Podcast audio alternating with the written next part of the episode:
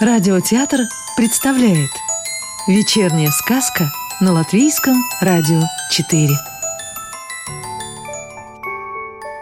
Сегодня послушаем сказку «Однажды в осенней Риге» Анастасии Ефремовой. Город похож на песочное пирожное с медом, оставленное на скамейке каким-то недотепой. По крайней мере, так думал Русь, слизывая с целлофана последние крошки лакомства – Целлофан шуршал прямо как листья под скамейкой. Листья напоминали золотистые крошки, а мостовые — прослойку из вишневого крема. «И вообще это не Рига. Это самая настоящая рыжа!» — подумал он. «Рыжая, как листья, как осеннее солнце, как это пирожное, рыжая, как я!» И почему только люди уезжают отсюда? Кланы осенников когда-то сражались за право украшать этот город — Почетнее было только драпировать золотисто-алым праздничным шелком Сигулду, резиденцию самой осени. Странные люди. Даже мать леса при всей своей нелюбви к городам в этот город иногда заходила. А они уезжают. Мать ветров и вовсе любила подолгу гостить здесь вместе с сыновьями и кружиться с ними в хороводе под аккомпанемент дождя. А они уезжают. Люди вообще странные существа — не зря мама не позволяла подходить к ним близко. Но сейчас людей поблизости не было. Только две-три одинокие фигуры неспешно прогуливались вдалеке на краю парка. Зато были листья.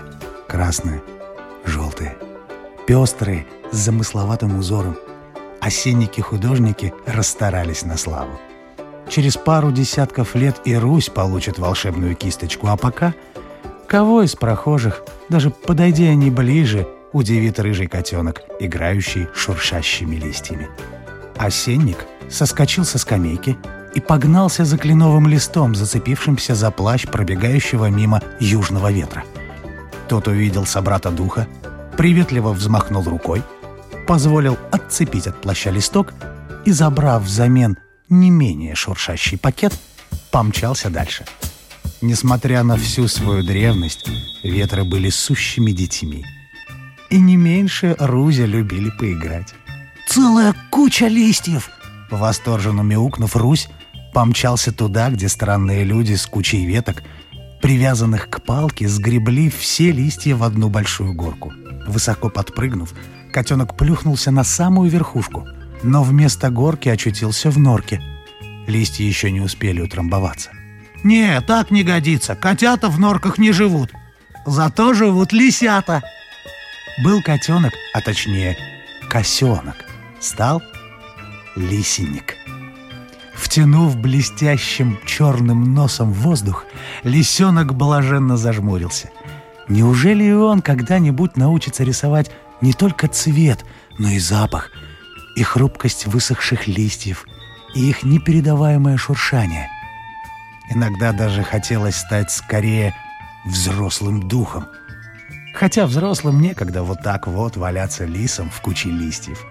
Вилять хвостом и поднимать вверх настоящий золотой фейерверк.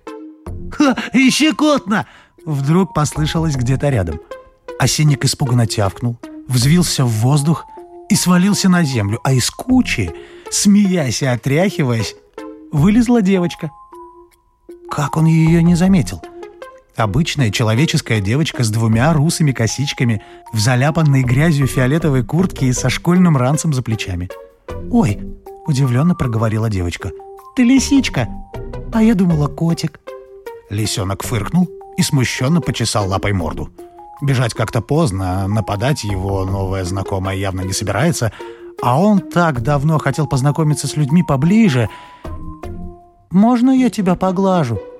Девочка медленно протянула руку в его сторону. «Ты такой красивый! Что ты делаешь в парке?»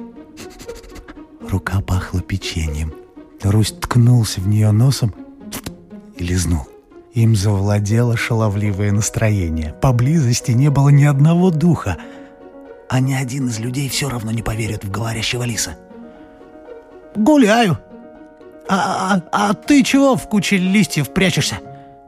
Девочка почему-то совсем не удивилась. «Чтобы мальчики не нашли, они дразнятся и кидаются грязью». «Это что, такая игра?» — заинтересованно спросил Осенник. «Наверное. Они соревновались, кто больше раз по мне попадет. Только мне такая игра совсем не нравится». «Зачем ты тогда в нее играешь?» «Я не играю. Потому и убежала от них, и они меня не нашли». «Что это за игра, если в нее играют с теми, кто не играет и кому она не нравится?» – поразился дух. «У нас так не бывает. То есть э, мы кидаемся, например, каштанами, но это всем нравится.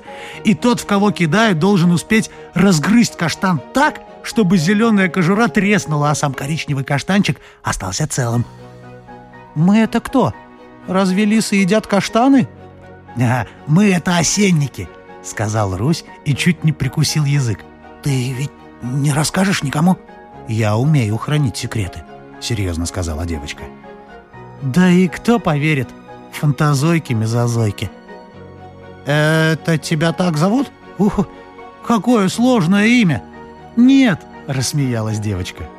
«Меня зовут Зоя. Зойка. Просто меня так прозвали, потому что много-много фантазирую и телевизор не смотрю, как пещерный человек». «Пещерный?» — удивился Осенник. «А что, в Сигулдских пещерах кто-то живет, кроме глинников и ручейников?» У меня там брат был, он ничего не говорил про дома в пещерах». «Подожди, ты меня запутал», — девочка наморщила лоб. «При чем тут Сигулда?» «Ну, это там пещеры». «Но они не только там». «Правда?» — лисенок смутился. «Ну вот, не надо было прогуливать географию». «У вас и география есть?» — удивилась Зойка. «Я думала, лисы такое не учат». «Да не лис я, я осенник», — сказала Русь с легким раздражением. «Дух осени! Ну, то есть иногда лис, ну, в том числе, понимаешь?» «Не очень», — призналась девочка. «Ну, сейчас я лисенник. А сейчас, — он поменял внешность, — косенок. А так из рыжей шерсти вдруг выросли колючки.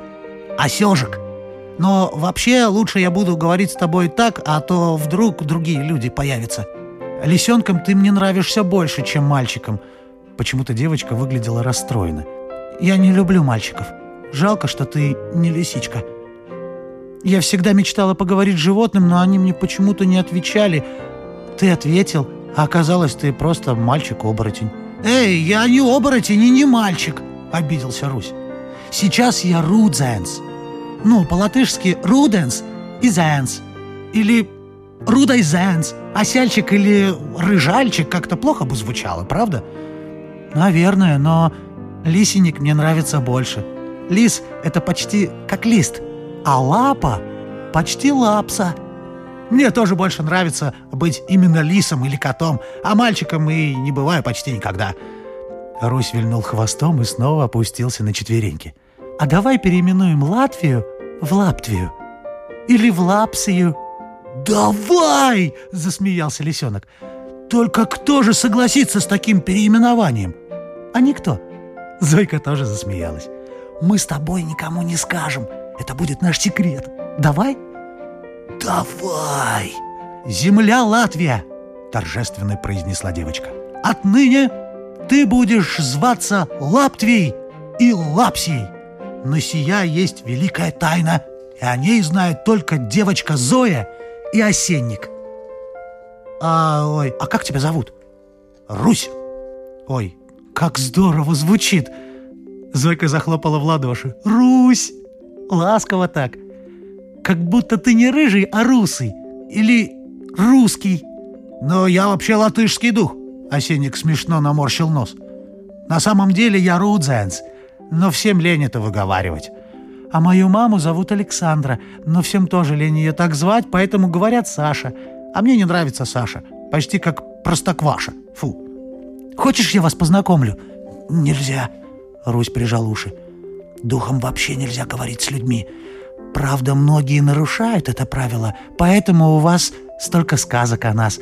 Но из осенников я первый, кто нарушает его, и только потому, что тебе доверяю. Мы ведь теперь друзья, правда?»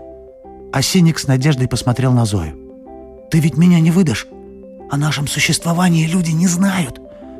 «Не выдам. Честное-пречестное слово. И мама не выдаст.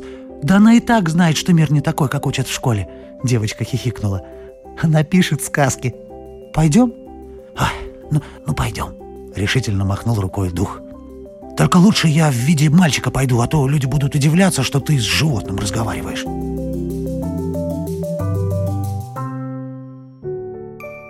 Сказку читал актер русского рижского театра Родион Кузьмин. Продолжение осенней сказки слушайте завтра вечером.